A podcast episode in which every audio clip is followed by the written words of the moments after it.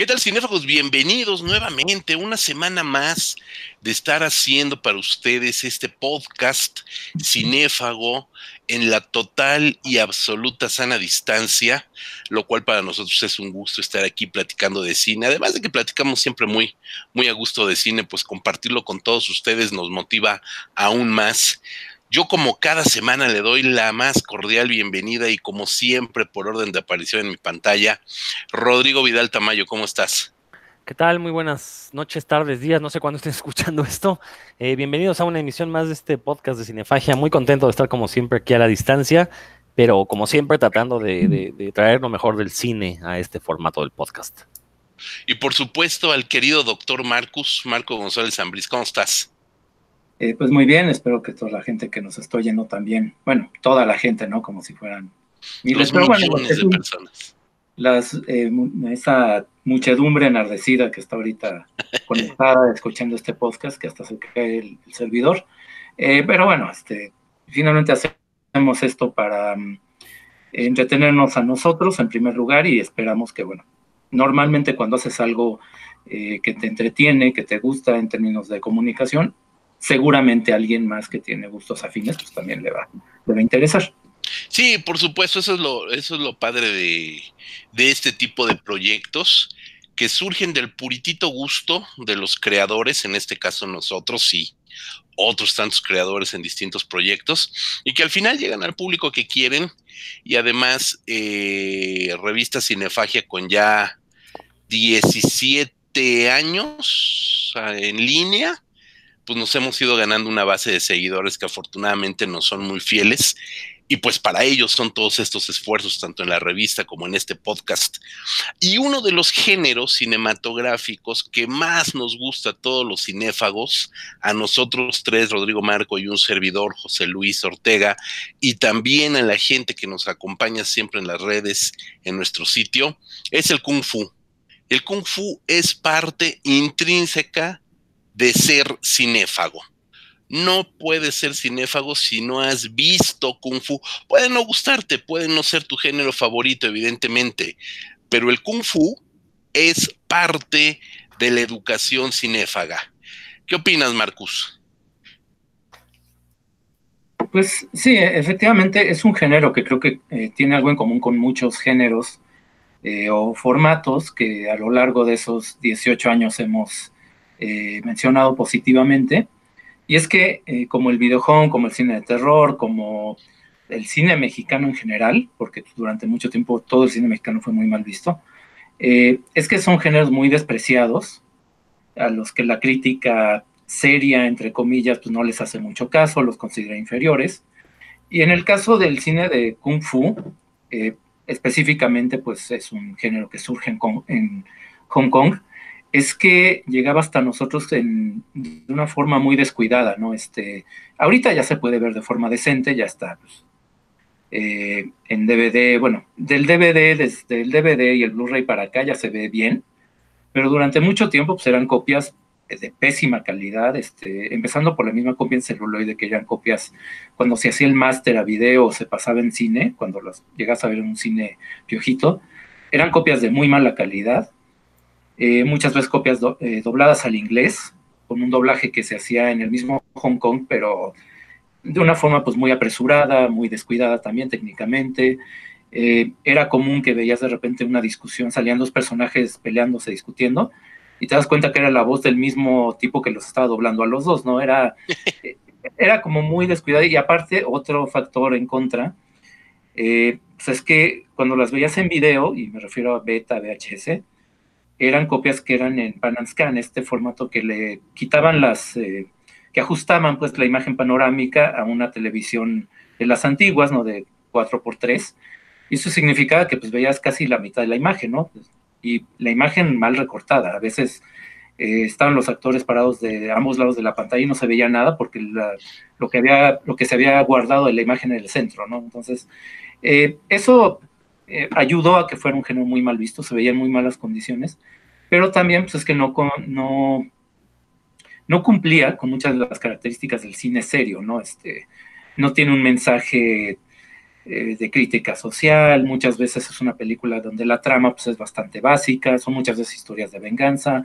Este, mm, aparte de eso, que le dan más peso a lo visual que a, lo narrativo, eh, pues, que, creo que dentro de la crítica seria occidental es como lo, que se da más importancia, pues está todo esto que mencionaba, ¿no? Se veían copias de muy mala calidad. Entonces, eh, creo que desde ahí surge ese desprecio hacia todo lo que es el cine de Kung Fu. Y sin embargo, este, mi querido Rodrigo, ese es el cine que también nos educó. Ese es el cine que, como bien comenta Marcos, nosotros aquí en México vimos en el cine todavía muchas de esas películas, la mayoría eh, o todas, mejor dicho, todas en cines rascuaches, ninguna en cines de primera, siempre en cines piojito, como le decimos aquí en México, cines de segunda, tercera corrida. Y es el cine que nos educó, Rodrigo, pero el cine de Kung Fu tiene variaciones, no es lo mismo uno que otro, y hay mucha, hay una gran variedad de cine de Kung Fu, ¿no es así? De hecho, esa es una pregunta que les quería plantear eh, pero bueno, la planteo y después la, comentamos. Yo no sé si, si considerar el kung fu como un género como tal, porque pues sabemos que hay películas de comedia con escenas de kung fu, hay películas de terror con escenas de kung fu, hay películas de eh, tragedia con escenas de kung fu. Entonces yo no sé si el kung fu es el género, más bien hay películas de distintos géneros que en Hong Kong en particular pues decidieron añadirle eh, estas escenas de acción en forma de catorrazos y patadas. Ahora, ah, también hay que recordar una cosa.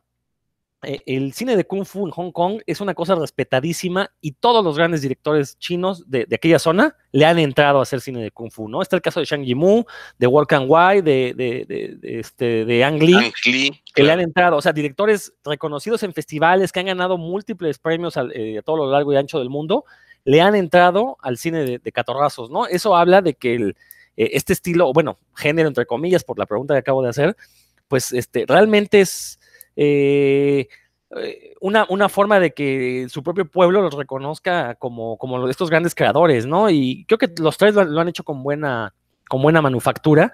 Este, obviamente, pues están las grandes estrellas del cine de, Kung Fu, los grandes directores, Yuan Guping, este, que incluso eh, pasó luego al, al, cine hollywoodense, ¿no? Pues se lo quisieron llevar para ver si podían emular las acrobacias que hacían los actores chinos, obviamente no, no lo lograron. Eh, pero bueno, y como bien dices, José Luis, efectivamente es un cine con el que crecimos, es un cine que deja que lo viéramos en cines los cuaches, cuando empezó el boom del beta, del video beta, pues eh, había películas de Kung Fu para aventar para arriba, ¿no? Las pudimos ver. En la tele se pasaban muy seguido. Eh, cuando el cable por fin se democratizó, se abarató y muchos pudimos acceder a tener televisión en cable, los canales de películas eh, de, cable estaban también, tenían un muy buen surtido de cine de, artes marciales. Yo ahí vi mis primeras películas de artes marciales, las vi ya en cable, y la verdad es que pues eh, e, eso habla de la importancia que llegó a tener a finales de los 80, mediados de los 90.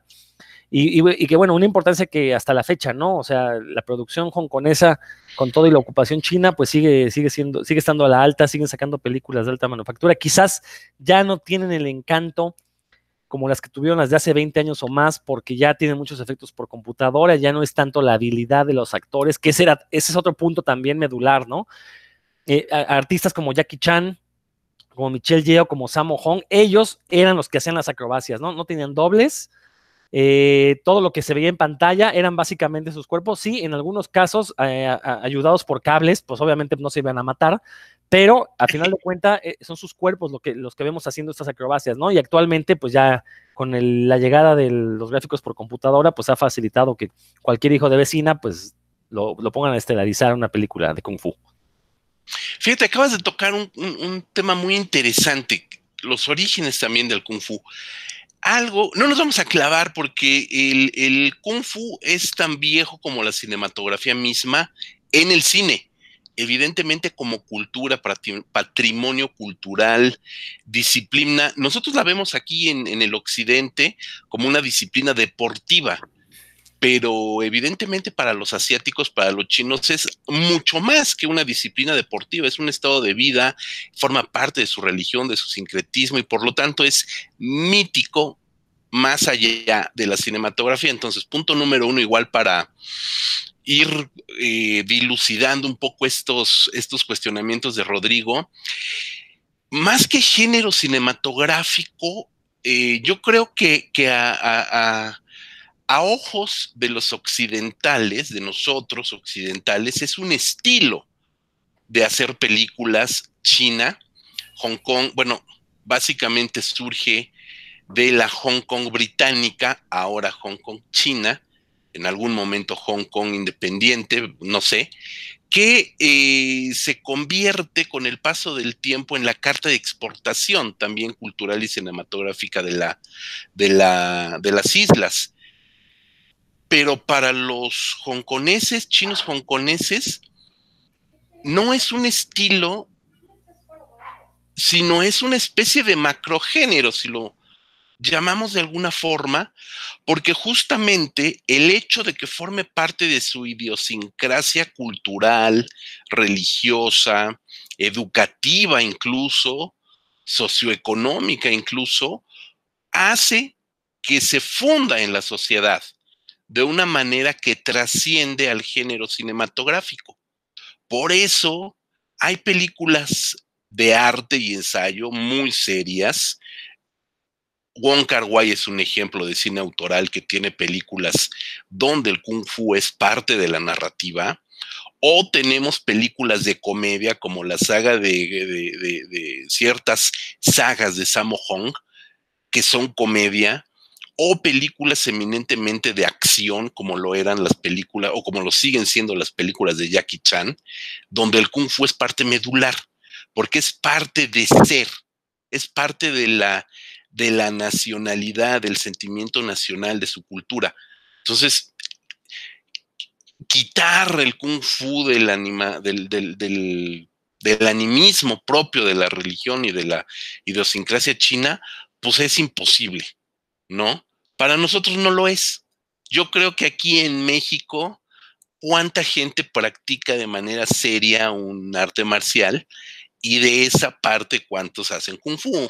Y lo hacen justamente como una disciplina deportiva y una mínima, mínima pieza de ese porcentaje lo hace también como una disciplina filosófica.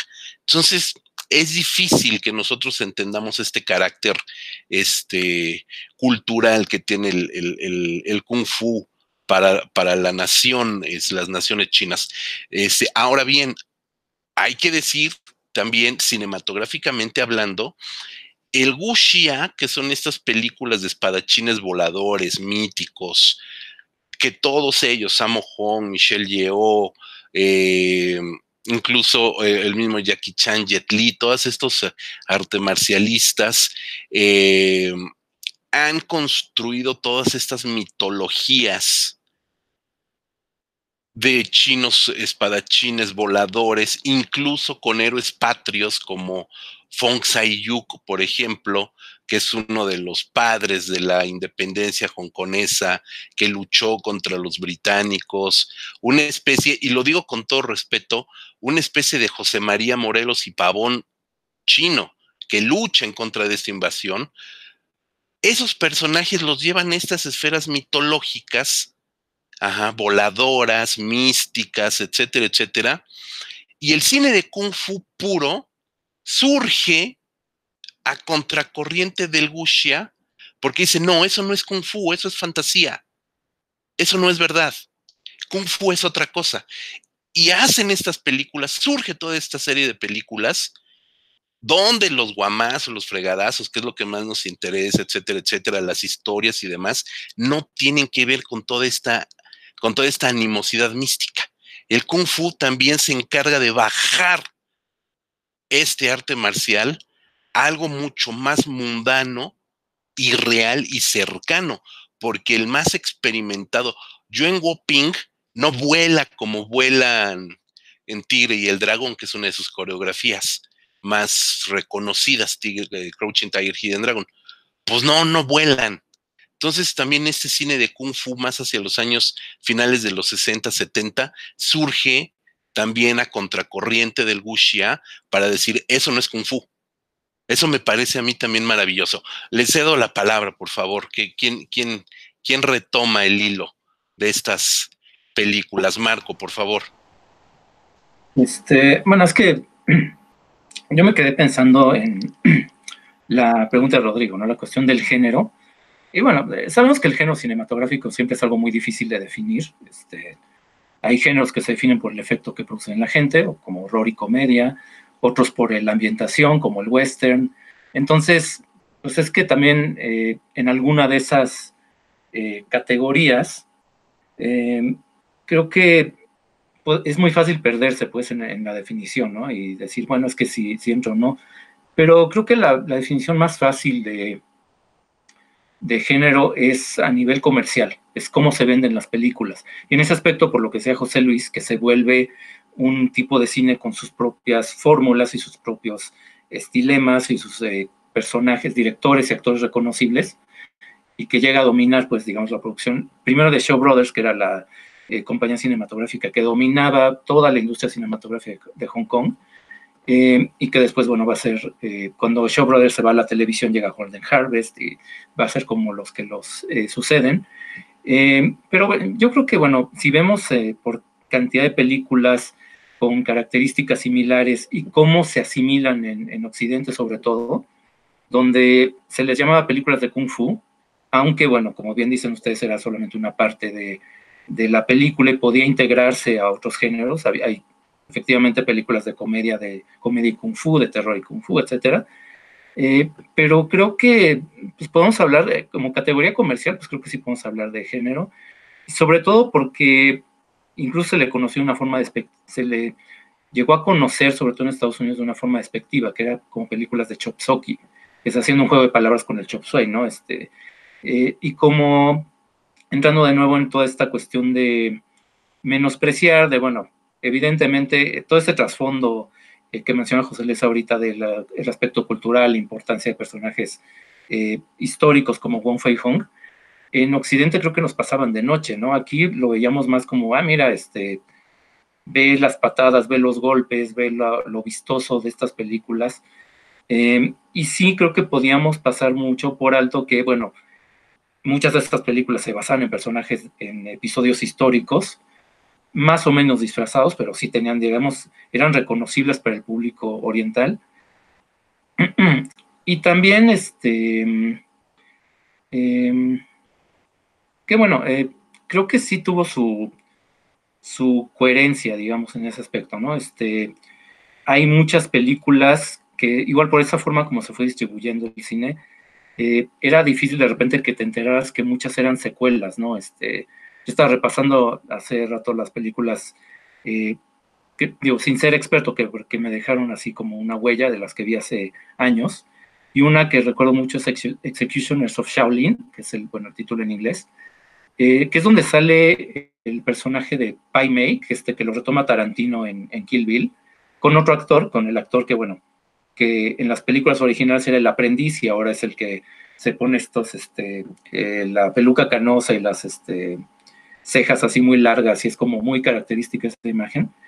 Em, pero que bueno, justamente, bueno, apenas ahora me vengo enterando, ah, es que es la secuela de una película anterior del mismo director, ¿no? Este, fue como muy, muy azarosa la forma como llegaron aquí esas películas también, ¿no? Y creo que eso apenas estamos empezando a, a entender realmente cómo se, se, dio toda esa producción, ¿no? Este, yo repito, nos llegaron de forma muy desordenada las películas, este, em, estaba el asunto, por ejemplo, de que los nombres de los directores pues no eran de repente muy asequibles, ¿no? También eso eh, era muy difícil seguir las películas como eh, seguimos siempre el cine de autor, ¿no? Que si era, cuando te empieza a interesar el cine, reconoces un director y empiezas a seguirle la pista, ¿no?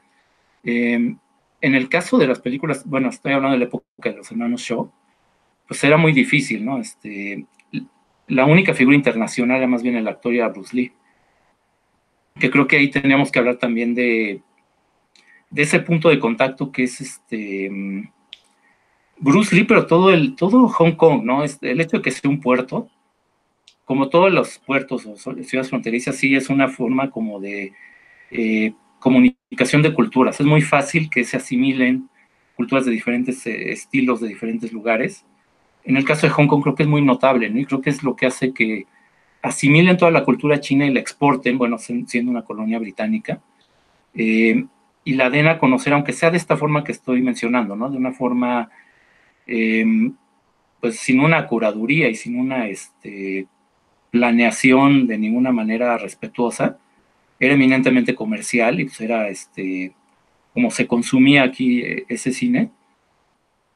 Em, pero, vaya, creo que a pesar de todo, y creo que el gran valor del cine de Hong Kong, el cine de Kung Fu, creo que está en lo visual, finalmente. Este, em, hay mucha gente, por ejemplo, que hasta la fecha ve estas películas y siente que el punto débil es la narración, ¿no? Este, eh, siente que las historias son repetitivas, los personajes no están bien delineados y yo creo que eso es, este, puede llegar incluso a ser secundario.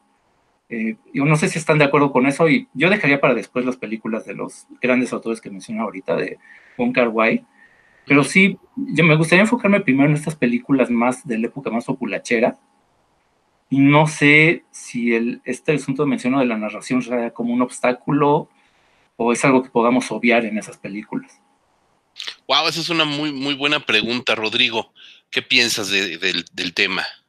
Fíjate que algo que he notado y, que realmente nunca me he puesto ni a investigar ni a discutirlo con, gente que sepa el tema, pero creo que también eh, eh, el propio idioma, y recordemos que eh, hay teorías que nos dicen que el idioma genera la forma de pensar de una, de una determinada civilización, ¿no? Obviamente los, los, idiomas orientales son muy diferentes a cualquier idioma occidental, ¿no? Entonces, este, yo lo que he notado es que muchas veces a lo mejor nos puede parecer eh, lo que dice Marco, ¿no? Que, la narración no es tan profunda, no. Lo que pasa es que los chinos no son muy dados a ser tan detallistas en la narración, como que, tomando en cuenta que muchas de estas películas de artes marciales están basadas en personajes históricos, como que al ser personajes ya del uso común entre los chinos, obvian muchos detalles. Entonces, obviamente, uno que viene de fuera las ve y dice, ah, caray, pues hay unas lagunas aquí, ¿no? Pero no, no, es que sean tales lagunas, es que no tenemos el bagaje cultural para poder captar la narración tal como debe de ser. Digo, los chinos tendrán su forma narrativa muy diferente a, pues a la forma eh, castellana que tenemos nosotros los mexicanos, ¿no? Creo que a lo mejor por ahí, y, eso lo he notado, dejan el cine chino, lo he notado mucho en el cine japonés, creo que el cine japonés de repente da unos brincos en sus historias y tiene que ver con eso, con que están contando las historias de otra forma muy, muy diferente. Eh, aquí lo, algo que dice Marco también que me parece muy interesante es esta cuestión de los años 70, que es cuando se populariza pues este género, este estilo. Recordemos que el cine de Kung Fu pues, existe desde los años 30, hecho en Hong Kong, ¿no? Y ya existían con catorrazos, pero realmente es hasta los 70 con los Shaw Brothers y con Bruce Lee que genera de veras una popularidad al punto que empezó a, a, haber cine de explotación hecho en Estados Unidos tratando de emular estas películas de Bruce Lee, ¿no? y surgen estas figuras eh, sobre todo cuando combinaban la explotación del kung fu con la explotación del cine negro, entonces salen negros karatecas, bueno, negros futecas, la verdad es que son películas pues bastante deleznables, pero muy disfrutables, ¿no? Este, incluso en los cómics, eh, Marvel Comics llegó a sacar personajes basados en, en, figuras de Kung Fu debido a la popularidad que tenía Bruce Lee. O sea, Bruce Lee fue de veras un detonante de la cultura china en el mundo. No en vano es considerado embajador total, plenipotenciario de, plenipotenciario de, de la cultura eh, hongkonesa en, el mundo eh, y, es una figura reverenciada hasta, hasta nuestras fechas por justamente puso en el mapa a esta cultura y sobre todo también hay que recordar el aspecto político, ¿no? Hong Kong era colonia británica, se sabía que iba a pasar a, manos chinas en un determinado momento y siempre hubo, una propaganda de Hong Kong con estas películas donde nos hablaban sobre la, eh, la independencia de Hong Kong, las revoluciones que se llevaron a cabo como que siempre tuvieron esta mentalidad de, pues vamos a regresar a un régimen totalitario como el chino, pero pues no nos vamos a dejar tan fácilmente, ¿no? Y, e, es un discurso que aparece muy, muy, de, manera muy repetitiva en sus películas y creo que es algo encomiable porque ponérsele al tú por tú con la gran China, la verdad es que me, y sobre todo hacerlo a través del arte, la verdad es que a mí me parece algo bastante encomiable. Sí, eh, sí, no, totalmente. Es algo, también la cultura, en este caso la cultura cinematográfica, pues, se convierte también en un bastión de resistencia, ¿no? Al final la cinematografía y sobre todo la cinematografía popular, no la de grandes autores, no la de grandes festivales de cine, sino la cinematografía popular es la que se convierte también en un bastión de resistencia. Eso también es, un fenómeno muy interesante. Ahora, algo que comentas y que evidentemente todo el mundo sabe y si no sabe por aquí se los vamos a decir, Eh, Bruce Lee, como bien dices, este gran icono de las artes marciales, del cine hongkonés, etcétera, etcétera, realmente era gringo, ¿no? Él nació en San Francisco, él era totalmente eh, asimilado a la cultura estadounidense y él emigra a, hacer cine a, Hong Kong. Y allá es donde tiene este, este gran auge y este boom con películas que a final de cuentas eran también unas eh, pues coproducciones también con el mercado estadounidense y donde vemos incluso artistas eh, como Chuck Norris, lo platicábamos en otro, en otro programa, ¿no? Chuck Norris, que se convierte eh, pues no solamente en un rival ario, barbado de Bruce Lee en las películas, sino en su alumno en la vida real, ¿no? Igual que Karim Abdul Jabbar, ahorita que comentas estas películas de afroamericanos con futecas, pues creo que el que primero nos viene a la cabeza a todo mundo, evidentemente, es eh, Karim Abdul Jabbar, ¿no? Y esas, pues esas escenas maravillosas, inolvidables, donde le deja el pie de Karim Abdul Jabbar prácticamente del tamaño del tronco de Bruce Lee, que en realidad era pequeñito, ¿no? En realidad Bruce Lee era un hombre menudito, no, no tenía un gramo de grasa, pero era, era un hombre menudito. Y es interesante cómo, cómo se convierte en un fenómeno transcultural, porque Bruce Lee, el original Bruce Lee, es estadounidense, va a Hong Kong, su cine se convierte en un éxito mundial, regresa a los Estados Unidos y comienzan a salir clones como Bruce Lee, L.I., Bruce Lee, ¿no? O, o Bryce Lee, o todos los juegos de, sonidos que pueda hacerse con el, con el nombre, poniendo a cualquier, y ahí sí hay que decirlo, cualquier actor, o ya ni siquiera actor, sino algún estudiante o algún experto, a lo mejor sí eran arte marcialistas muy dotados, pero que no tenían ni, la gracia, porque Bruce Lee era un personaje verdaderamente carismático, no tenían ni su carisma y ni de lejos tenía sus capacidades eh, arte marcialistas. Entonces se convierte en un fenómeno muy chistoso y lamentablemente aquí en México, eh, que, llegan tarde las películas de Bruce Lee, muchas veces llegan primero las películas de estos remedos asiáticos. Entonces creo que aquí como públicos en México, nosotros que estamos un poquito curtidos en la vida, eh, ya un poquito rodados de la carretera, nos tocó ir al cine a ver películas con estos remedos de Bruce Lee y, en los carteles mexicanos de los cines de la Alameda, de los cines de ahí de Paseo de la Reforma, de los cines del Centro Histórico, te ponían la fotografía de Bruce Lee y te encontrabas con otro chino cualquiera, en películas que muchas veces ni siquiera eran películas esas ya eran remedos de películas gringas, ya muy al uso, y creo que también tuvimos ese infortunio de no conocer buen cine de Kung Fu. Mucho del cine de, Show Brothers nunca se estrenó en México. Marco. Es que bueno, es que ahora estás tocando el punto de las eh, de la Bruce exploitation, que es como se le llama a todas estas de Bruce Lee, Bruce Law, Bruce Lee, etcétera. Cuando bueno, Bruce Lee pues fallece como todos sabemos muy joven, cuando apenas este eh, Enter the Dragon se estaba estrenando, entonces quedan inconclusos muchos proyectos, este, pero creo que ese aspecto en particular también apunta a algo que es también muy característico del cine, de, la cinematografía de Hong Kong, y es que no le tenían miedo a explotar un filón hasta, hasta más allá de lo razonable. Y eso también significa que, bueno, sí, efectivamente es una producción muy amplia del cine de artes marciales que se hizo en ese país en toda esa década, bueno, desde antes, desde los años 60 ya estaba, aunque predominaba el, el wuxia, y hasta los años 80 y 90 se sigue haciendo y hasta la fecha, ¿no? Se sigue produciendo, pero eh, es en los 70 cuando se da un auge de producción y evidentemente muchas de esas películas se hacían a destajo, ¿no? Entonces, tampoco es que, sí, evidentemente mucho respeto por su cultura, eh, se nutren de toda la traducción del Shaolin, etcétera, pero creo que tampoco podemos pasar por alto que, pues sí, también muchas de esas películas eran francamente, pues, cosas de, pues, eran churros, ¿no? Y churros como se entiende en el sentido del cine mexicano, de, era girar la manivela y que saliera como saliera, ¿no? Era, y, y eso también explica mucho de que de repente las películas que no son las más recordadas, pero que se producían por cientos, tenían errores de edición, tenían este, actuaciones que pues eran lo importante era que fueran arte marcialistas y si no sabían ni hablar, bueno, pues eso era, era secundario, ¿no?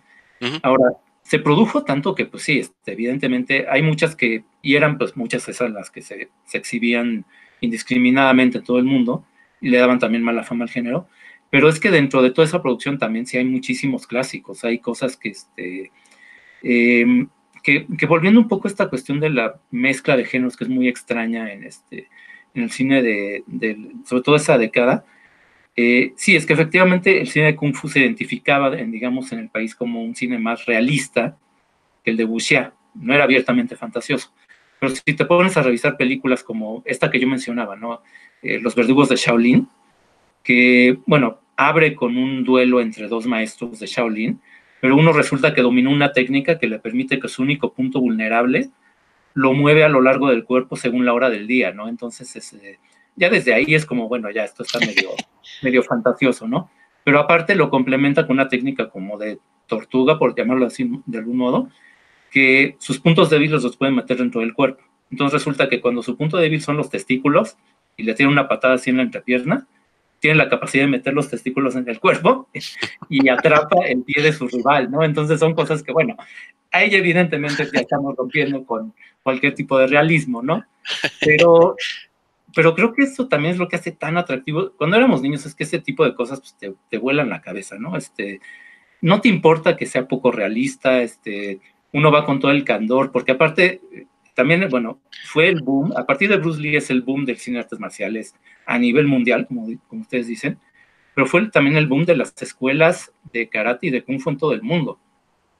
En todo el mundo empezaron a brotar como hongos este, escuelas porque todo el mundo quería imitar a Bruce Lee, ¿no? Todo el mundo quería ser como Bruce Lee. Todo el mundo quería esconder los testículos. A veces es bueno hacerlo.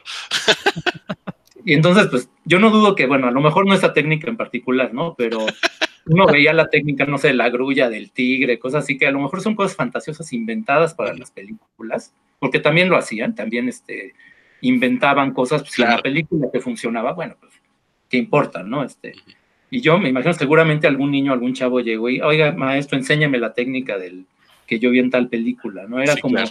sí, era, es más realista, pero también tiene un elemento de fantasía que creo que lo hace muy disfrutable si la ves sin prejuicios, ¿no? Este, si sí. la ves con un, un, un, ánimo de que no, es que esto sí tiene que ajustarse mucho a, a las leyes de la física, ya ahí te empieza a hacer ruido. ¿No? Este, y bueno, son películas de acción, eso es lo que hay que entender. A final de cuentas, son películas de acción y uno va a ver los catorrazos y entre mejor elaborados, más complicados sean, pues uno va a salir mucho más satisfecho, ¿no? Y, entre, y, y, y, vuelvo a lo que decía hace un momento, también entre uno, entre, en cuanto uno más vea la habilidad del artista haciéndolos, pues también disfruta más esas películas, ¿no? Creo que ahí es donde radica el verdadero gusto por esas películas, es ver el, arte, el arte marcial en este caso, que todos estos grandes actores y actrices, pues, este, mostraban al agarrarse a catorrazos y, y sobre todo hacerlo parecer verídico, porque eso es muy complicado, ¿no? Vemos las coreografías que intentan hacer los gringos, aunque llevan coreógrafos chinos, sus actores no pueden hacerlas, ¿no? Y se ven falsas las peleas. Sí, no, ahorita me estoy acordando, todos nosotros, yo les apuesto que todos nosotros y muchos de los que nos están escuchando conocieron a alguien que se descalabró tratando de usar los chacos como Bruce Lee. No, y yo recuerdo, yo recuerdo de verdad que sí, sí, conocí a más de uno que se descalabró solito, o sea, no es que haya descalabrado a alguien o alguien le haya pegado, solito se ponía como, como si fuera valero, solito se ensartaba el güey. Pero aparte de eso, me acuerdo que en, el, en, los mercaditos públicos, en los mercaditos, en los tianguis, comenzaron a vender chacos de plástico justamente para los niños. Entonces era muy chistoso porque, pues sí te daban un, te dejaba ardiendo el guamazo, pero ya no te, ya no te descalabraba. Pero es parte de eso, justamente. Todo mundo teníamos, digamos que a inicios de los 80, la primera mitad de los años 80, quienes éramos niños en, en los años 80, teníamos un póster de Bruce Lee. Eso era, era obvio, todos soñábamos con ser Bruce Lee, este, todos compramos, bueno, casi no sé cuántos, compramos la cajita de las películas de Bruce Lee, que aparte tiene bien poquitas, o sea, es un puñado de películas las de, las de Bruce Lee, o sea, no tiene una filmografía amplia y la mayoría de la gente lo ubica más como el cato de, del avispón verde de la serie eh, de televisión que propiamente por sus películas, ¿no? En realidad hay, también una, brecha eh, rara en el cine de, de Bruce Lee. Y, y, lo interesante del caso es que hasta la fecha, justamente este fenómeno de la de maravillarnos con todo este, con todo este poder físico que tienen, eh, y que los gringos nunca van a ser capaces de poderlo de poder lograr de la misma manera, porque digo, hay que recordar un fenómeno justo, cultural, educativo, es la ópera china, la ópera china en Pekín, eh, cuando logran ingresar a esta academia, eh, a lo mejor a nosotros el término de ópera nos remite a otra cosa, porque cuando tú entras a la Academia de la Ópera China de, de Pekín, entras siendo niño. Este Samo Hong entró a la edad de cinco años, Bruce Lee empezó a los cuatro años, Jet Lee empezó igual cinco o seis años, o sea, empiezan desde esa edad. Por supuesto, cuando llegan a los 25 años, pues tienen el cuerpo de chicle, entonces pueden hacer lo que sea y se convierten en campeones universales, como el propio Jet Li, que ya sería como el uno de la siguiente generación, como una o dos generaciones después de Bruce Lee. Entonces, pues sí, los gringos, por mucho que sean físicamente poderosos, pues no, no van a poder hacerlo. Incluso el propio Chuck Norris, este, que es capaz de, de, patear meteoritos y convertirlos en, piedras para molcajete, no es capaz de llegar a lo que hacía, a lo que hacían, a lo que hacen estas grandes estrellas, ¿no?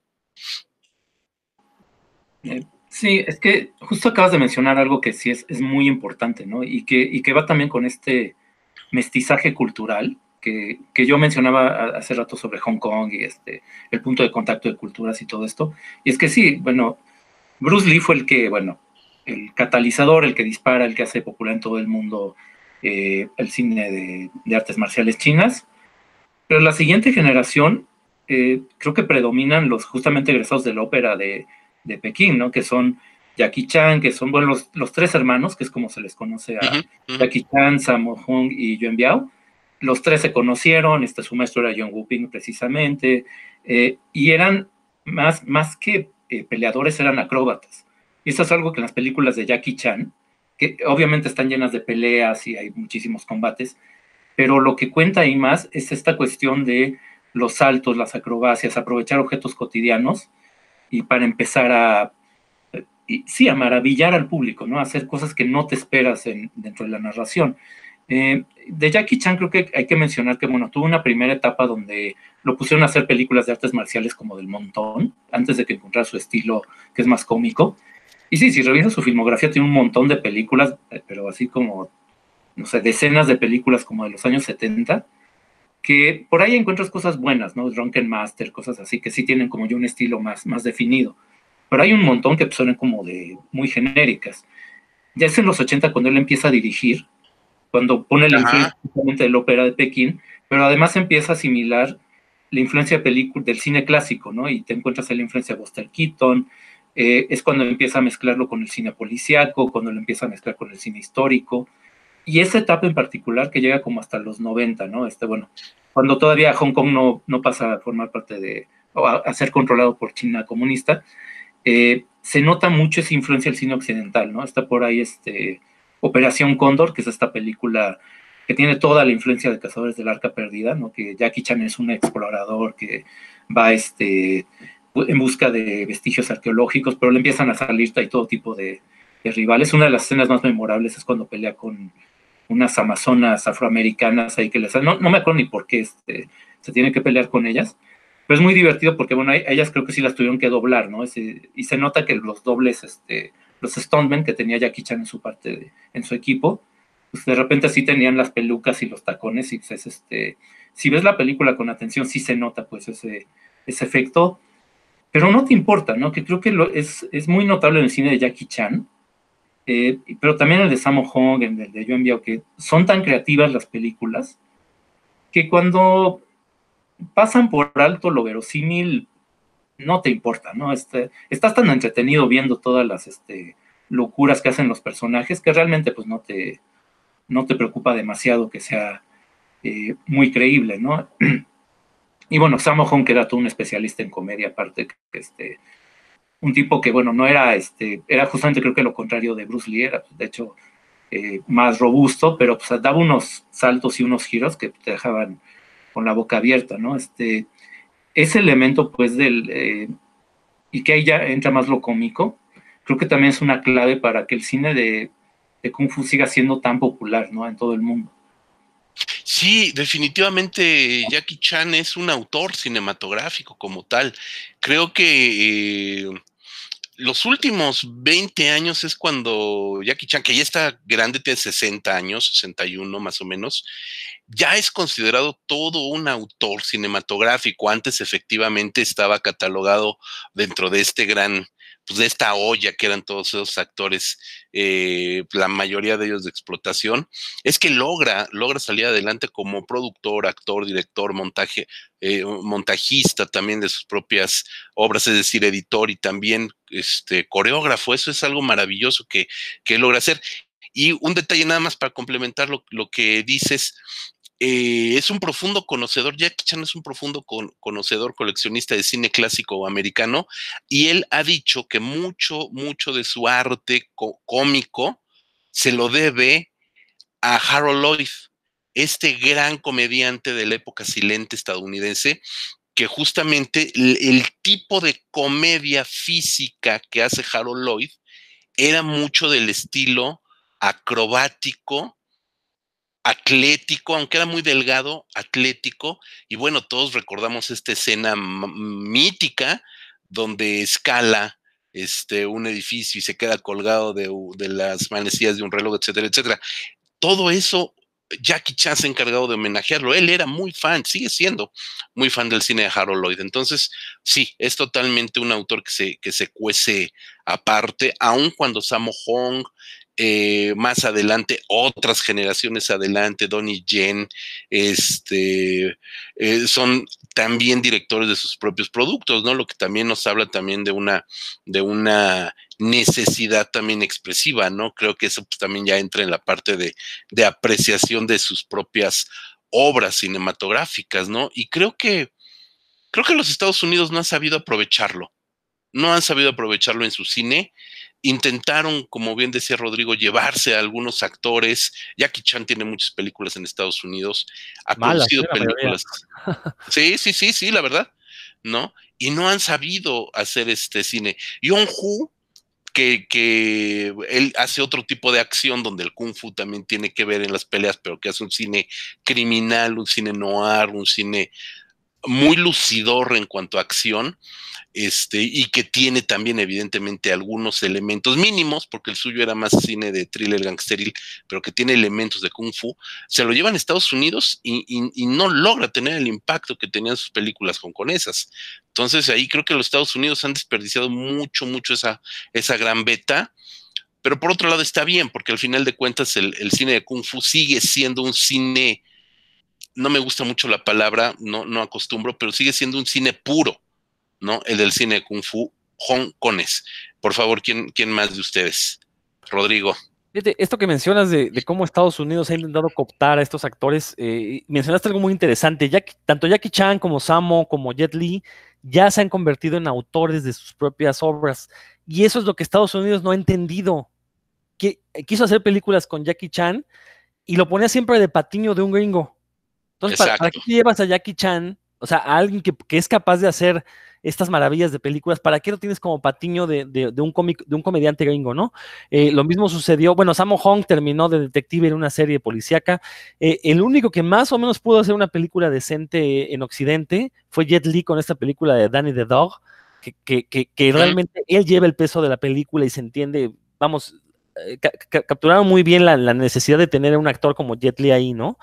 Este, pero el, resto de los actores que se han llevado, pues básicamente es eso, ¿no? Ponerlos como segundones. ¿Por qué? Pues por esta cuestión racial que tienen los gringos de que a fuerzas debe ser un personaje famoso en su cultura el que debe llevar la batuta en la película y no supieron darle su lugar a, estos autores, dárselos como autores más bien, ¿no?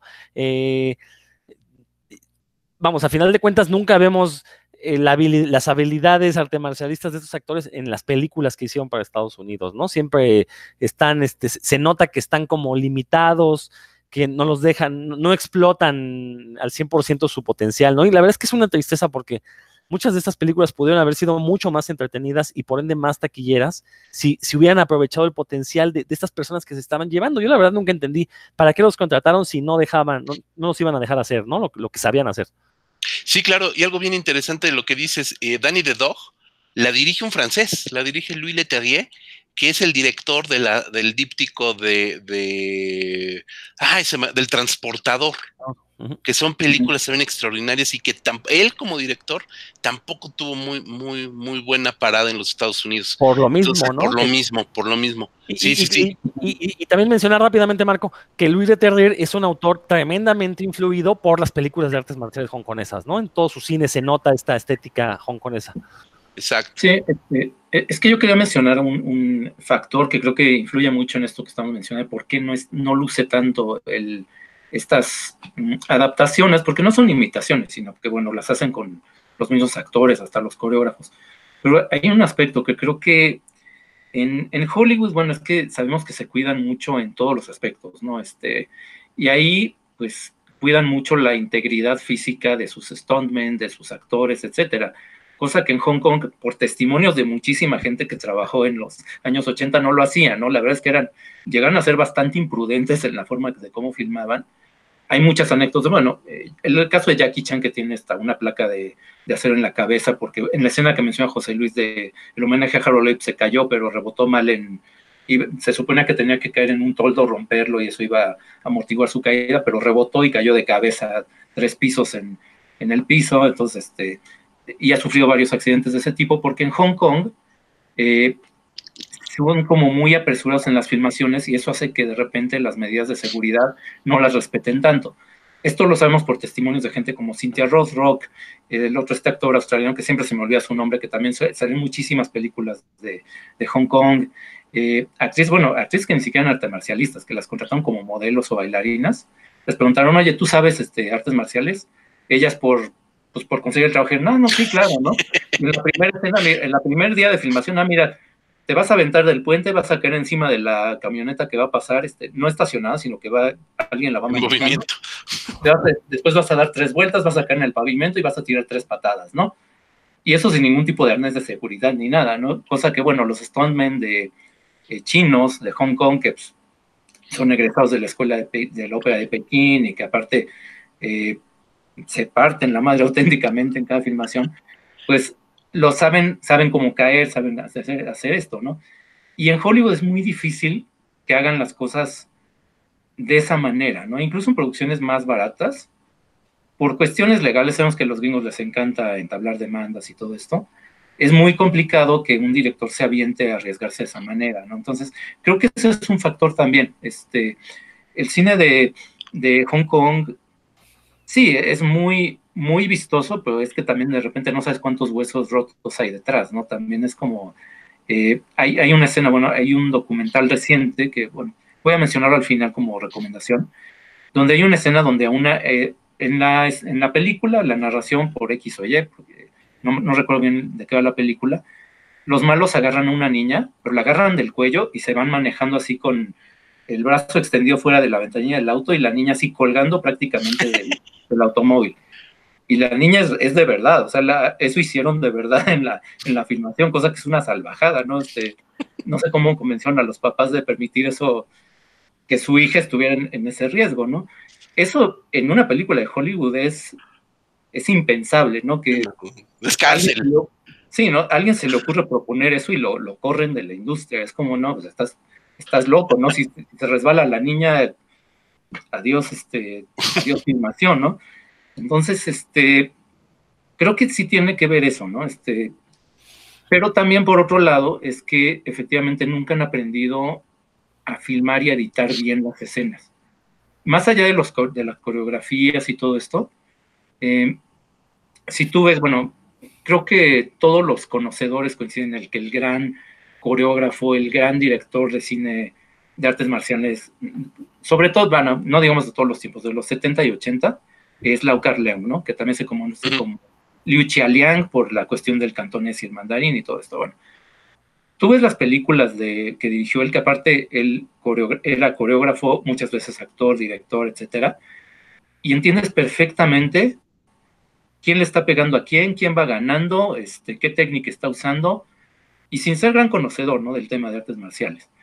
Y en cambio tú ves una película gringa de, de karate, kung fu, lo que sea, y está tan entrecortada la escena, hay tantos cambios de ángulo, hay tantas tomas cortitas juntas para hacer una escena, que te queda claro que pues en ningún momento este, el actor realmente lo está haciendo, que nadie está en peligro, que todos son stunts, este, y en cambio las películas de Lau Carlem lo que tienen también es que son tomas muy largas, son tomas abiertas, son planos abiertos, tomas muy largas, que sí tienen sus planos de detalle de repente, pero que puedes ver perfectamente los movimientos de los actores.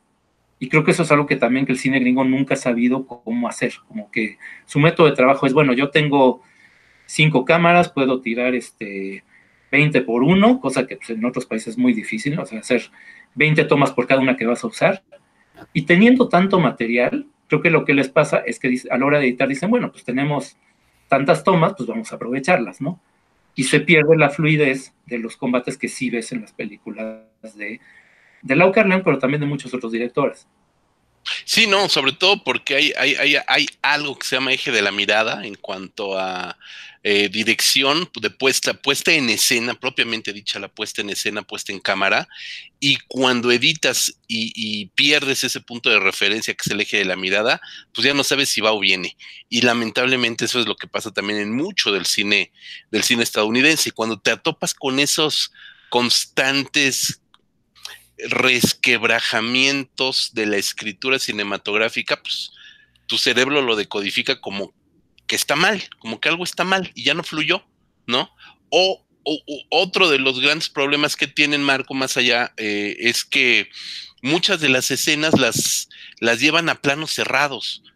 Eso también ha pasado mucho, que, que llevan las, las batallas a planos cerrados para ver cómo prácticamente se quieren morder pero no estás viendo lo que hacen con el cuerpo. Y un arte marcialista usa todo, y un kung fu marcialista usa desde la punta del dedo gordo hasta la punta del dedo medio estirado el cuerpo entero. Entonces, no tiene sentido hacerlo en planos este, cerrados. Sí falta también una, una caligrafía cinematográfica en mucho del cine explotación que se hizo en Estados Unidos, ¿no? ¿Sabes también qué es lo malo? Con esas, sí, Rodrigo, perdón. Eh, las películas con esas, por muy mal que estén eh, filmadas, siempre respetan ese tipo de, de angulaciones y planos. Perdón, Rodrigo. No, es que a eso iba, que, desgraciadamente el cine hongkonés ya está copiando estas mañas gringas y ya eh, yo me ha tocado ver películas hechas en Hong Kong, sobre todo en los últimos 10 años, que ya tienen estas tomas cerradas, que ya, ya, ya no es ver eh, el, arte marcial de los, de, de, los performances, de los actores, ¿no? Este, ya eh, como que en, aras de abaratar un poquito y de acelerar la producción, ya están sacando películas con este tipo de, de errores, ¿no? Porque es lo que son, definitivamente son errores. Perdón, nada más que interrumpir con eso. No, no tienes razón. De hecho, The Grandmaster, una película de Wong Kar Wai, si mal no recuerdo, Wong Kar Wai, eh, Grandmaster tiene, tiene, tiene ese detalle, ese pequeñísimo detalle, ¿no? Que muchas de las peleas este, eh, están filmadas en planos medios, planos cerrados, y pues nunca entiendes qué está sucediendo, ¿no? Sí, sí, tienes razón, está sucediendo, lamentablemente está sucediendo, pero sí, ya, ahorita creo que ya hemos ido avanzando un poco también en, en esas generaciones, si bien es cierto que el cine de eh, Wuxia, a partir del éxito en el año 2000 del Tigre y el Dragón, de Ang Lee con Chong Yu-fat, Michelle Yeoh, este, Shang Shiji, se convirtió en una en una moda, o sea, esa película es extraordinaria y me encanta y es una de las grandes joyas del cine hongkonés. Eh, a partir de eso viene La Casa de las Dagas Voladoras, viene Héroe, que son estos wuxias autorales de festivales, que se convierten también en grandes joyas de festivales. Em, el pareciera que el kung fu quedó nuevamente relegado por esta moda del wuxia. Sin embargo, surge un nombre que es eh, espectacularmente llamativo y poderoso, para la nueva generación de Kung Fu, de cine de Kung Fu, que es Stephen Chow.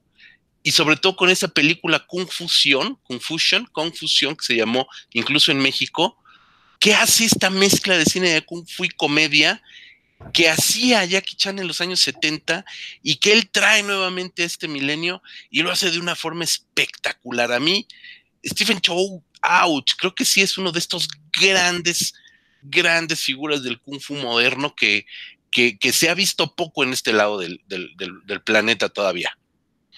Rodrigo. Y, creo que ahí Stephen Chow, o sea, también hay que darle su lugar como director. porque las grandes películas que él ha hecho, él las ha escrito y las ha dirigido. O sea, él sí es un autor muy, muy completo. Este, que tiene una visión de, dirección muy, también muy magnífica. Este, esta que mencionas, Confusión, como se llamó en español, eh, Kung Fu Hostel fue el nombre internacional. Este, sí, es una maravilla de la comedia y, de las artes marciales que aparte combina eh, tanto la habilidad de los artistas con efectos por computadora y, lo hace en una proporción bastante agradable a, los ojos, ¿no? Pero hay que recordar que antes de Kung Fu Hostel, él sacó también otra joya de la comedia de Kung Fu que se llama Shaolin Soccer, donde además de Kung Fu y además de comedia, tiene fútbol soccer, ¿no? Entonces es una película también maravillosa, eh, que también es eh, guion de él, dirigida por él, eh, eh, estelarizada por él, y hombre, son, son, son, películas que la verdad no conozco a nadie que no le puedan gustar, ¿no? Porque son películas muy completas, o sea, deja que sean comedias, son comedias inteligentes, son comedias de pastelazo, son comedias con sus partes bobas, pero también tienen un, desarrollo en la historia muy completo. O sea, en, Shaolin Soccer sí vemos el viaje del héroe completito, ¿no? Tal cual como no, este, como, como lo plantea la teoría esta de, Campbell. El periplo del héroe, claro. Es cierto, es cierto. Lo, estamos viendo, ¿no? Eh, y bueno, y eh, con los años Stephen Chow pues ya no actúa tanto, ya no tiene la agilidad que llegó a tener. Sin embargo, nos ha entregado joyas como Viaje al Oeste, que es el mito fundacional chino hecho película, una de las mejores versiones que se han hecho de, de este, del Rey Mono, de la famosa leyenda del Rey Mono, que la verdad también visualmente son películas maravillosas que yo no entiendo cómo no hay un visionario. Son, películas que aparte...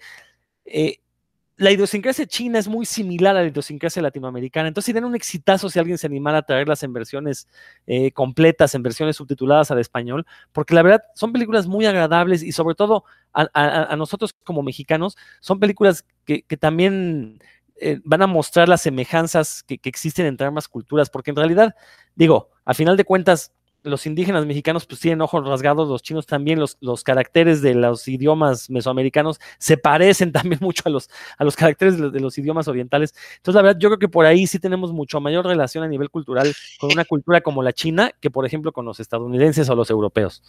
Es que venimos de los mismos aliens, güey. Exactamente. Marco.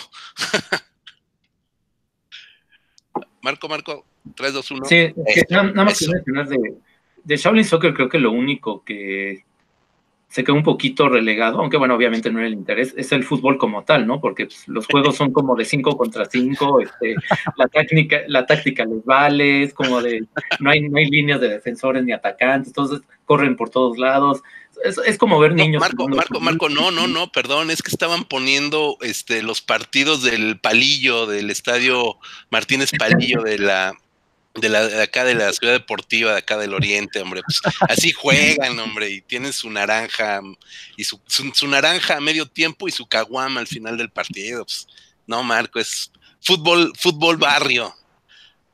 Ah, sí, pero este, vaya, Creo que, pero sí, digamos que son cosas que pasas por alto totalmente, porque si pues, la película te entretiene y te este, mantiene muy interesado. Aunque Shaolin Soccer creo que aquí la vimos más bien por conductos no oficiales, ¿no? Este, bueno, por cineclubs, este, por el mundial, que bueno, era el de Corea-Japón, este, etcétera. Se hizo mucho ruido la película, pero estreno como tal formal no, no tuvo uno aquí. Bueno, como pasa con casi todo el cine oriental, este, con digo, no solamente el cine de artes marciales, sino todo lo que se puse por allá es una parte realmente mínima lo que alcanzamos a ver aquí. Em, y bueno, eh, nada más que mencionar también una cuestión de, porque me quedé pensando en esta cuestión de la, de cómo se filman las peleas. Y bueno, yo me acordé, por ejemplo, que Jet Li, eh, él surge realmente del wushu, ¿no? Que es como una, es como, de alguna manera, y espero pues no, no equivocarme, ¿no? Si, si la estoy regando seguramente alguien me va a corregir, que es como una cuestión más como de exhibición, ¿no? Como artes marciales haciéndolas mucho más vistosas, como que los movimientos son más marcados, más fluidos. Eh, en una pelea realista, pues a lo mejor de un solo golpe acabas a tu rival, ¿no? Este, en el Wushu es como, bueno, mucho más acrobático, más vistoso. Es lo que le permite dar el paso al cine, ¿no? Y que si tú ves, incluso que hace remakes de películas de Bruce Lee, ¿no? Este, de mm, esta película donde eh, combate primero Bruce Lee eh, Jet Li a los japoneses, ¿no? Los que están ocupando Japón, que es una este, Feast of Legends, la, la, película, em, y, que, y que funciona muy bien ese remake porque es que no está tratando de imitar a Bruce Lee, ni está tratando de, de rebasarlo, sino que está realmente adaptando la historia a su estilo personal, ¿no? Y tú ves la película y sí, funciona perfectamente, ¿no? Funciona, te convence, tiene que ver con este nacionalismo aparte que mencionaba este eh, Rodrigo, sin llegar a ser, digamos, un nacionalismo como Día de la Independencia, ¿no? Que te llega este, a, a calar porque ya es como excesivo que el presidente derrota a los extraterrestres, todo esto, ¿no? Entonces, eso ya, ya es como... Pero bueno, Sí, pero hay, hay, también una cosa que creo que también tiene que ver con esta cuestión de si hay o no cierta decadencia en el cine incluso de Hong Kong, porque menciona Rodrigo lo de los actores, ¿no? Pero yo creo que también en, los últimos años, incluso como de Iron Monkey para acá, el asunto de los cables ya también se está volviendo un poco este, excesivo, ¿no? Esto siempre se ha usado. Tú ves películas de los años 70 y 80, hay escenas donde obviamente el actor cuando vuela a través de un salón o tira una patada y da tres piruetas, pues es porque está colgado de algo, ¿no? Este, humanamente no, no se puede hacer eso. Pero en Iron Monkey, que sí es muy entretenida, creo que ya como que se empieza a, experimentar hasta dónde podemos llevar esto. Y ya en películas posteriores es cuando ya se empieza a exagerar, ¿no? Es cuando eh, dicen, ah, bueno, pues si funciona que dé tres piruetas, ¿por qué no 20, no? Y es cuando ya empiezas como a decir, bueno, bueno, ahí ya estás como perdiendo esa esencia de que realmente creerme de que el actor está haciendo sus propias eh, hazañas, ¿no? Es como eh, este asunto de, digo, no sé, digo, yo, sé que hay mucho debate sobre si Donnie Yen está o no a la altura de los actores que hemos mencionado, en parte por esta cuestión de que muchas de sus películas se basan más en, cables, este, o que tiene de comparsas actores que pues no son realmente arte marcialistas. Eh, entonces, bueno, digo, igual a lo mejor es un debate, pues que lo siento a lo mejor hasta puede ser incluso estéril, ¿no? Pero creo que también tiene que ver con esta cuestión que creo que es inevitable, de que todos los géneros llegan eventualmente o corren el riesgo de, agotarse, ¿no? Sí. Si vemos, y hasta eso creo que el cine de Kung Fu, hay todavía películas del año pasado, este, de Ip Man y todo esto, que funcionan perfectamente bien, ¿eh? pero yo ya no sé, porque también desconozco la verdad si qué tan eh, frecuente sea eso en la industria oriental actual, si realmente es representativo, estamos viendo los garbanzos de libra nada más. Sí, sí, es interesante ver eso, ¿no? Porque creo que ya son películas también hechas para el occidente, ya pensando mucho en el occidente, esta tetralogía de Ip Man, eh, justamente con Donnie Yen, que, bien comentas, ya son películas que sí tienen, tienen éxito en China, sí tienen éxito ahí en, principalmente en Hong Kong, por supuesto, y luego ya en China continental. Pero definitivamente eh, China hay que, no hay que perder de vista antes de esta pandemia, China era el mayor mercado o el mercado donde se recuperaba el cine estadounidense. Entonces China sigue siendo un mercado eminentemente de, de recuperación de los productos hollywoodenses y por lo tanto todo toda película de serie llamémosle ve un poquito de presupuestos más o menos altos hasta los muy altos y sobre todo los, las grandes películas multimillonarias de eh, costosas eh, se van al mercado chino para recuperar el dinero, ¿no? Ahí es donde la eh, Dark Phoenix, por ejemplo, recuperó dinero, ¿no? Grandes fracasos de la industria gringa van a recuperar dinero en China. ¿A qué voy? A que el propio cine chino, el, el cine hongkonés, tampoco es el que llegue de una manera esplendorosa a las salas. Es un poco el fenómeno como el, como el que sucede aquí en México. Sí llega a salas, por supuesto que sí se exhiben salas comerciales, pero no tiene el mismo número de pantallas que se tienen aquí, aquí en México. ¿No? Es el mismo caso, ¿no? No se tienen el mismo número de pantallas que tienen las películas estadounidenses. Eh, hay 80, a, diferencia de lo que hay en México, en México tenemos dos grandes o dos únicos, un, duopolio, pues, de exhibición. En, en China hay 80, 83, 85 distintas cadenas exhibidoras. Ajá. Y en todas esas, el grueso de la pantalla es para el cine gringo. Entonces, eh, así como nosotros vemos aquí Avengers o Star Wars en 10 salas en un solo complejo, es lo mismo que sucede en China. Entonces, estas películas del estilo Ip Man y de este estilo de, grandes hitazos, llamémosle, y, lo digo con todo respeto, folclóricos del cine de wuxia o de cine de kung fu folclórico, están hechos para el extranjero. Están hechos para que se vean en el extranjero no quiere decir que sea el gran grueso de este cine lo que se está viendo en, en, China. Por supuesto que hay películas chinas que logran ser taquillazos, como aquí en México alguna comedia romántica, alguna película determinada. En México llega a ser un taquillazo, por supuesto, Cindy la Regia, por ejemplo, ¿no? Llega a ser un taquillazo. Bueno, eso mismo sucede en China también. Una o dos películas chinas llegan a ser taquillazos, llegan a imponer un récord de, de, taquilla, este...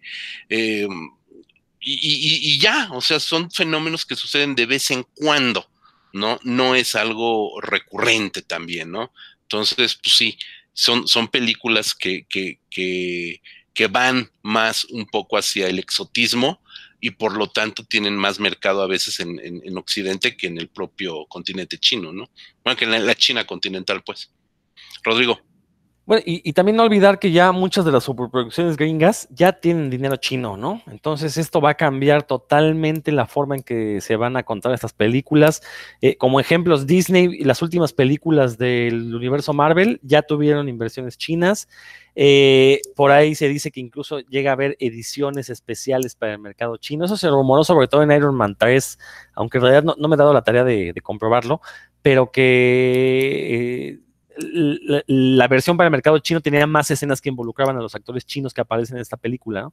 Entonces, este, eh, habrá que ver en el futuro si e, este poderío monetario chino eh, influye al, tanto en Hollywood al punto que ya pudiéramos ver películas de corte más chino, entre comillas, eh, para el mercado mundial, ¿no? Hechas en Hollywood, ¿no? Lo cual sería maravilloso porque, pues mientras haya dinero chino, tendremos grandes producciones y yo quiero ver una película de Kung Fu eh, hecha por, por hongkoneses, pero con el dinero que le meten los chinos, ¿no? Quiero ver qué me, qué me, qué me pueden entregar con algo así, ¿no? Que ya tenemos algunos atisbos, ¿no? Está el caso de John Wick, que no es precisamente Kung Fu, es más una matanza heroica, pero que al final de cuentas tiene toda la influencia del cine hongkonés, ¿no? Y entonces, pues, habrá que esperar a que salgan esas películas. Espero, espero que suceda.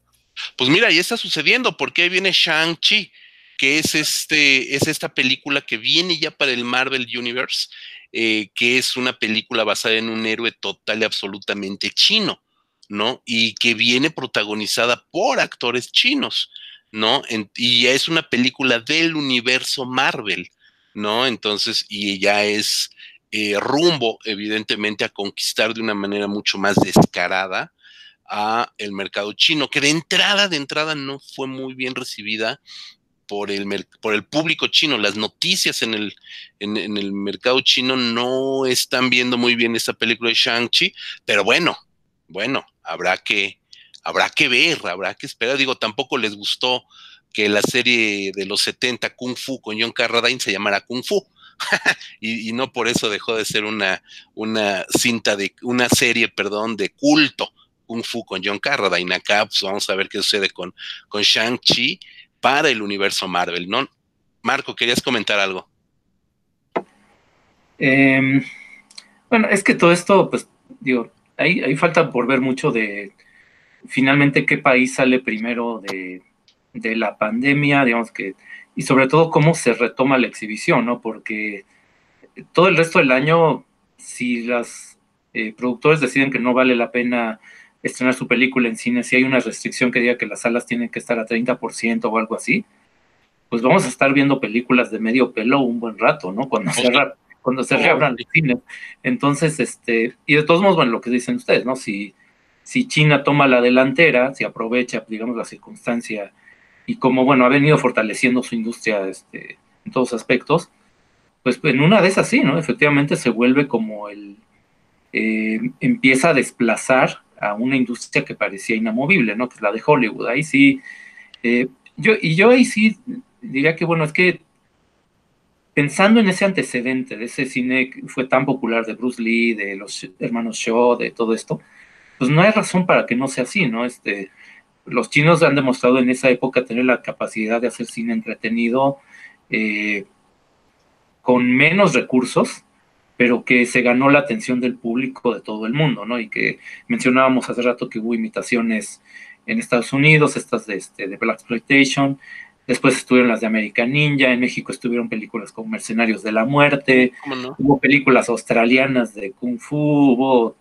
eh, por ahí hay, películas eh, chilenas con este, este, arte marcialista, tiene ahí un par de, superhéroes, este, entonces es un género que, bueno, surge de una colonia, un país, de una ciudad, más, más que un país, de una, eh, una ciudad-estado, y coloniza todo el mundo, ¿no? Entonces, que en una de esas, ya teniendo el respaldo de un, del país más poblado del mundo y que es, la segunda potencia económica a nivel mundial, pues, ¿por qué no pensar que pueda nutrirse de esa tradición y empezar a, dar más pelea, ¿no? En, en terrenos de cine comercial.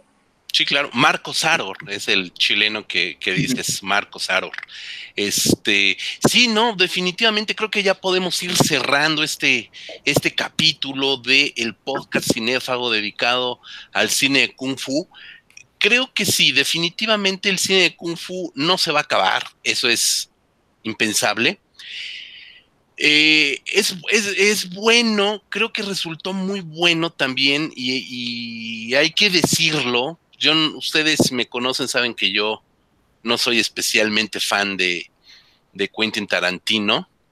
Me gustan dos o tres cosas de, lo que ha hecho, pero si hay algo que eh, se le puede agradecer, es que gracias a su cine, desde Perros de Reserva, se ha volteado la mirada hacia el cine asiático de una manera más, más seria, ¿no? Antes se volteaba a ver como este subproducto basuroso, ahora sí se voltea a ver de una manera mucho más seria, sobre todo porque el propio Tarantino lleva eh, a estrenar o a lanzar eh, películas asiáticas incluso firmadas por él, ¿no?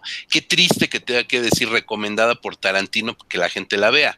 Pero bueno, si así llegó a, verse eh, eh, Lady Snowblood, por ejemplo, que es uno de los tantos orígenes de Kill Bill, pues qué bueno, qué bueno que gracias a eso se haya visto.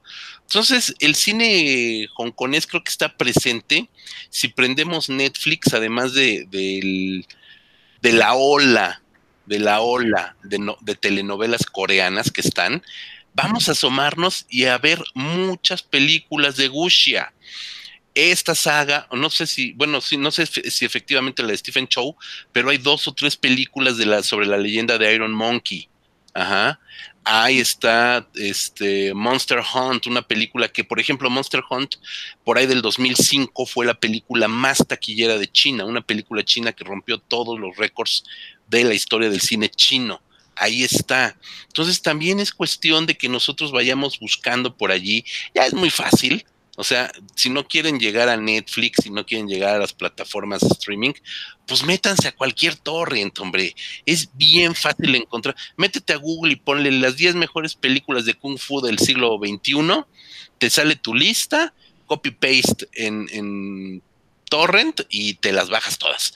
¿No? Entonces, por ese lado no hay, no hay mucho pretexto para dejarlas de ver y vamos a descubrir películas súper chidas, bien interesantes, clásicas y modernas. Creo que, creo que tenemos que aprender mucho del, del cine chino todavía, porque, como bien dices, Marco, a lo mejor económicamente hablando, China sigue siendo la potencia económica más fuerte, ya lo era antes de la pandemia. Estados Unidos está destrozado, está absolutamente devastado económicamente hablando. Entonces, no hay que echar en saco roto que el cine chino pueda llegar de una manera mucho más correcta a las pantallas internacionales. Esa sería mi reflexión final. Eh, no recomiendo una, recomiendo muchas películas, así es que búsquenlas en Netflix, donde quieran. ¿Quién, quién sigue? Marcus.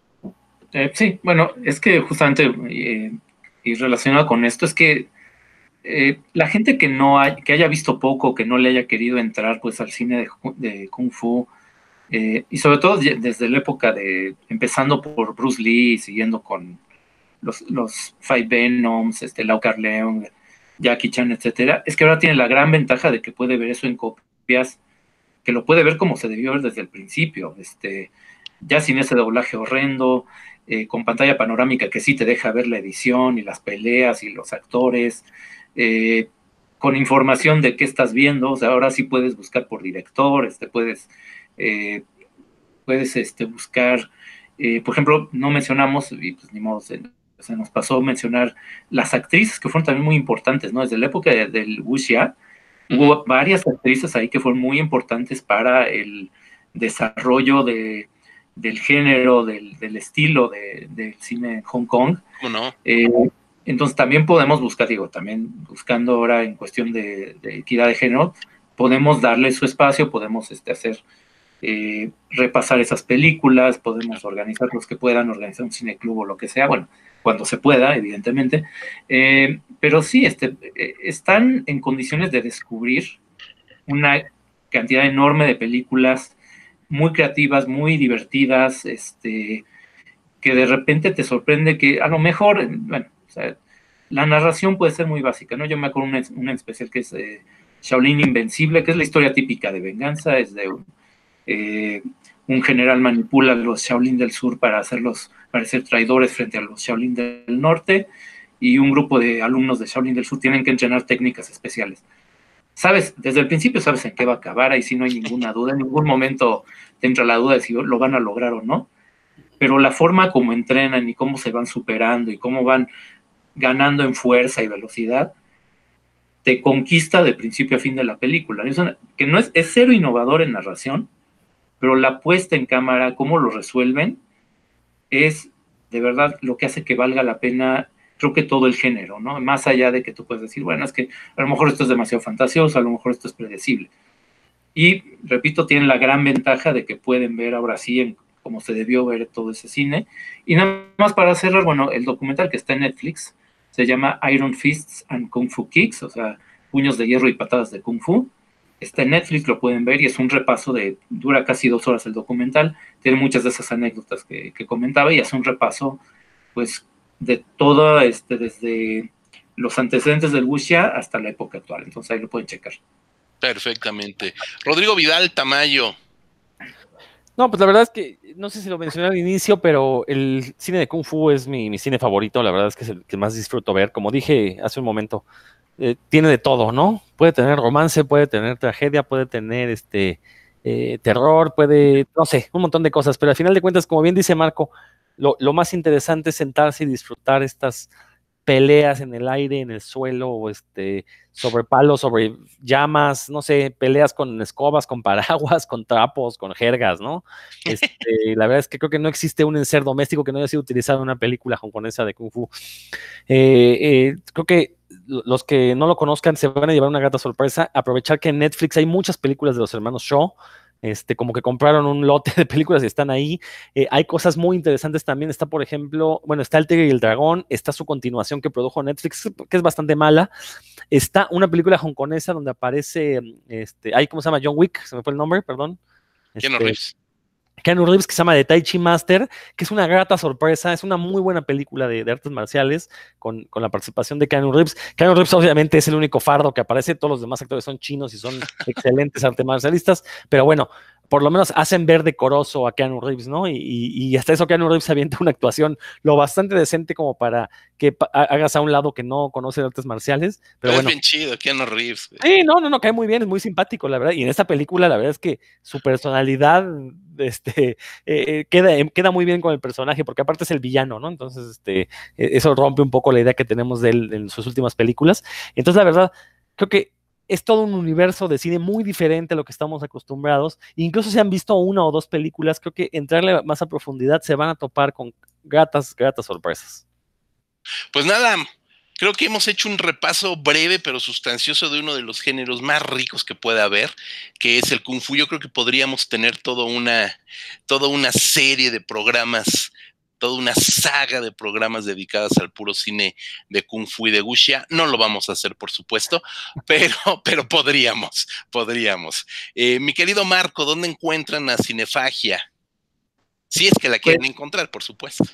Bueno, pues eh, nuestro sitio oficial que es www.revistacinefagia.com, que es donde publicamos eh, reseñas más que nada, pero pues de repente también ponemos ahí ensayos, este, noticias, como saben, hablamos de todo tipo de cine, entonces ahí este.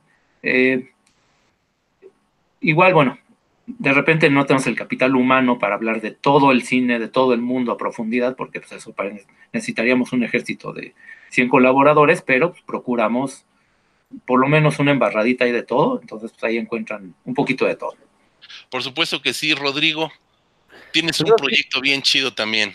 Sí, gracias José Luis. Yo los quiero invitar a que escuchen también el podcast de Puros Cuentos, dedicado a, en particular a cómics y en general a toda la cultura que los rodea llámese películas, llámese libros acerca de cómics, toda la cultura ñoña.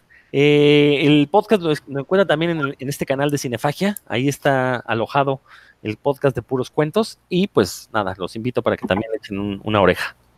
Así es, revistacinefagia.com, ya lo dijo Marco, revista Cinefagia, Facebook, Twitter, Instagram, Spotify, YouTube por ahí pueden encontrar un montón de cosas este, que siempre, siempre estaremos haciendo con mucho cariño para ustedes. Nos escuchamos la siguiente semana en este podcast Cinéfago. Rodrigo Vidal, Marco González, yo les agradezco muchísimo, como siempre, su tiempo y su sapiencia. Yo soy José Luis Ortega, nos escuchamos. Hasta la próxima.